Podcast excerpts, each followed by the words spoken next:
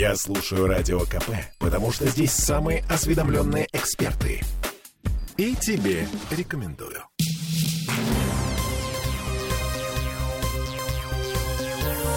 Темы дня.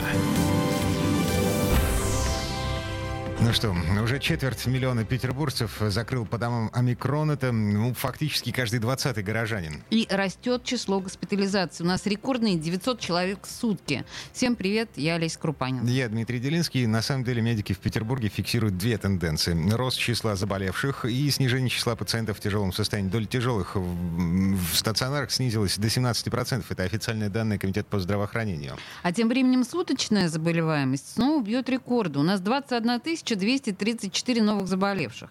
Летальная статистика не меняется. 56 человек умерли за последние сутки. В общем, все как предсказывали. Омикрон чрезвычайно заразен, но как-то гуманнее, чем предыдущие штаммы. И есть прогноз по поводу того, когда все это закончится. Традиционно прогнозированием занимаются математики из Петербургского госуниверситета. Вот что заявил сегодня руководитель Центра интеллектуальной логистики СПБГУ Виктор Захаров.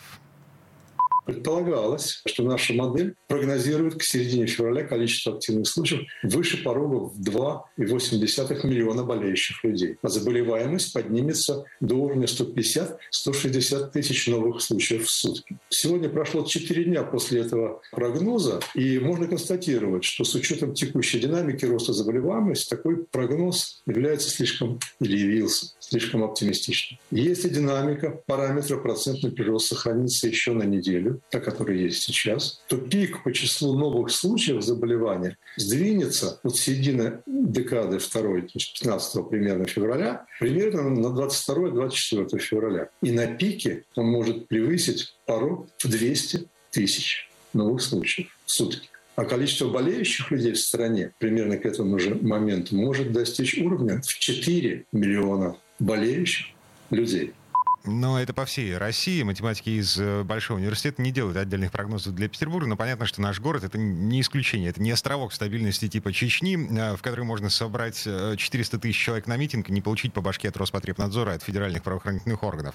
В общем, фиксируем для себя мысль. Пик пятой волны придется на февральские праздники. Не на 15 февраля, не на середину февраля, как предполагали наши власти, когда значит, вводили детский локдаун, а на 20 числа. Угу на конец февраля. Ближе к середине 20-х чисел.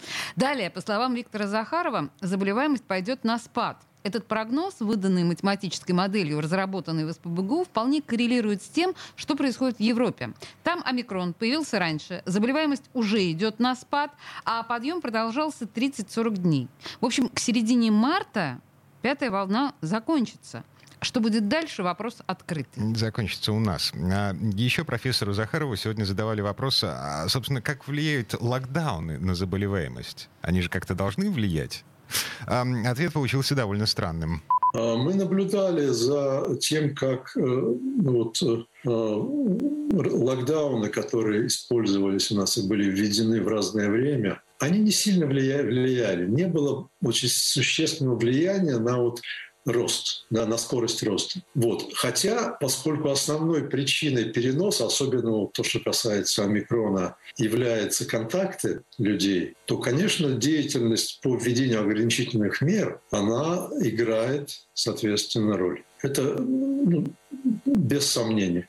И у нас нет возможности проверить, как это было бы, если бы ограничительных мер не было. Вот. Мы не можем это прогнозировать точно. Да? Поэтому я считаю, что э, вот э, меры, связанные с э, ограничением посещения особенно общественных мест с помощью системы QR-кодов, это вполне разумное, разумное. Надо пытаться разорвать цепочки распространения.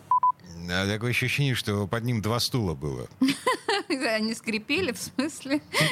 Нет, он пытался усидеть одновременно на двух. Ну да, да, да.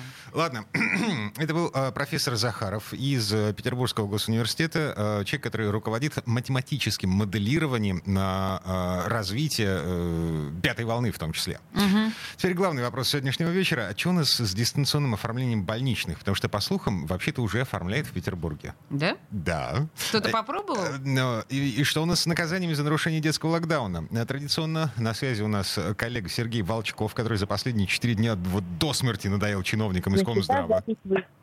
А, что происходит? Ну, что-то запись. Э, Сереж, ты записываешь нас? Алло. Сережа. Так. Звоним снова. Попробуем перенабрать. Э, значит, смотрите, Фонтанка сегодня написала, что э, Смольный не дождался согласования с Минздравом и э, начал оформлять больничный дистанционно, пока по временному, некому временному алгоритму, который вроде как разослан в э, районные поликлиники. Э, правда это или нет, сейчас попробуем выяснить, все-таки дозвонившись до Сергея Волчкова. Что у нас происходит со связью? Есть. Алло. Сережа, зачем у тебя включалась запись в телефоне? Э, это просто у меня слишком большие щеки, они сами нажимают на кнопки. Я прошу прощения. Это не я, это все они, да. По поводу дистанционных больничных. А, в общем, да, действительно, наши коллеги сообщают, что а, был разослан по поликлиникам некий алгоритм, который, собственно, разъясняет, а, что делать врачам, ну и чего делать петербуржцам. Алгоритм, алгоритм этот делит нас с вами на три категории. Если человек контактный, не больной, то с ним проще всего, он просто изолируется на неделю, ему, соответственно, автоматически выписывается больничный, никакого визита к врачу для этого не нужно. Если человек болеет легко, то есть у него э, невысокая температура, нет выраженных катаральных явлений, то есть кашля, насморка, одышки и так далее, то ему все-таки надо будет сходить к врачу, чтобы получить дистанционный больничный. А, Но, скорее всего, в смысле, по... В смысле, как, я, как я не знаю, я не знаю, за что купил, за что купил. Ну как, ну вот так вот, то есть дистанционно, но при этом лично, непонятно. Вот. Возможно, это все будет происходить по предварительной записи, ее у нас анонсировал э, председатель комитета по здравоохранению Дмитрий Лисовец буквально несколько дней назад. Вот. Но пока непонятно. Ну и, наконец, если ты э, болеешь в средней тяжелой форме, но при этом тебе не требуется госпитализация, то э, для того, чтобы оформить больничный, тебе только не смейте, пожалуйста, нужно будет пригласить врача на дом и дождаться его. Мы не смеемся. Есть, а... тот, тот же самый Дмитрий Лисовец говорил нам о том, что сейчас время ожидания э, до суток. То есть э, 24 часа с момента вызова врача, вот в это время э, должен кто-то появиться. Э, ну да, но как обычно у нас реальность порой расходится с комментариями Смольного, потому что ну вот простая арифметика, как мне рассказывали врачи, которым я, в общем-то, доверяю, в день на одну не самую большую поликлинику в не самом густонаселенном районе города может приходиться по 500 вызовов на дом. Угу. То есть э, как всех успеть обслужить? Непонятно. И даже за сутки, и даже за двое суток не и складывается. Даже двое зачастую, да. Но, э, возвращаясь к теме дистанционного больничного, все это пока еще вилами на воде писано по одной простой причине. А, повторимся, чтобы в Петербурге начали дистанционно выдавать больничный, нужно изменить федеральные постановления, которые вел федеральный же Минздрав. Поэтому, а, судя по всему, это, ну, как бы подготовка почвы. То есть, когда все официально заработает, чтобы уже все понимали, чего делать, и как-то более оперативно, что ли, врачей разгрузили.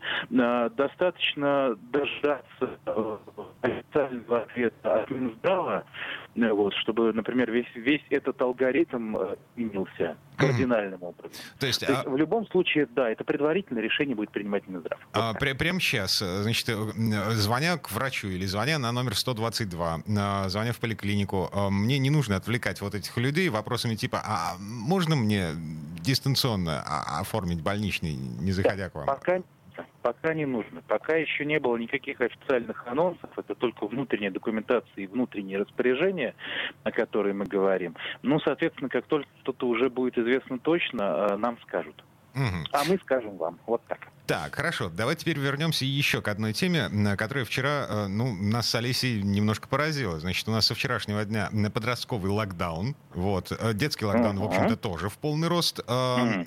И мы вчера были потрясены тем, что некому контролировать и непонятно, как наказывать тех, кто не соблюдает, собственно, нарушает этот самый детский подростковый Регламента локдаун. Регламента нет никакого. Так?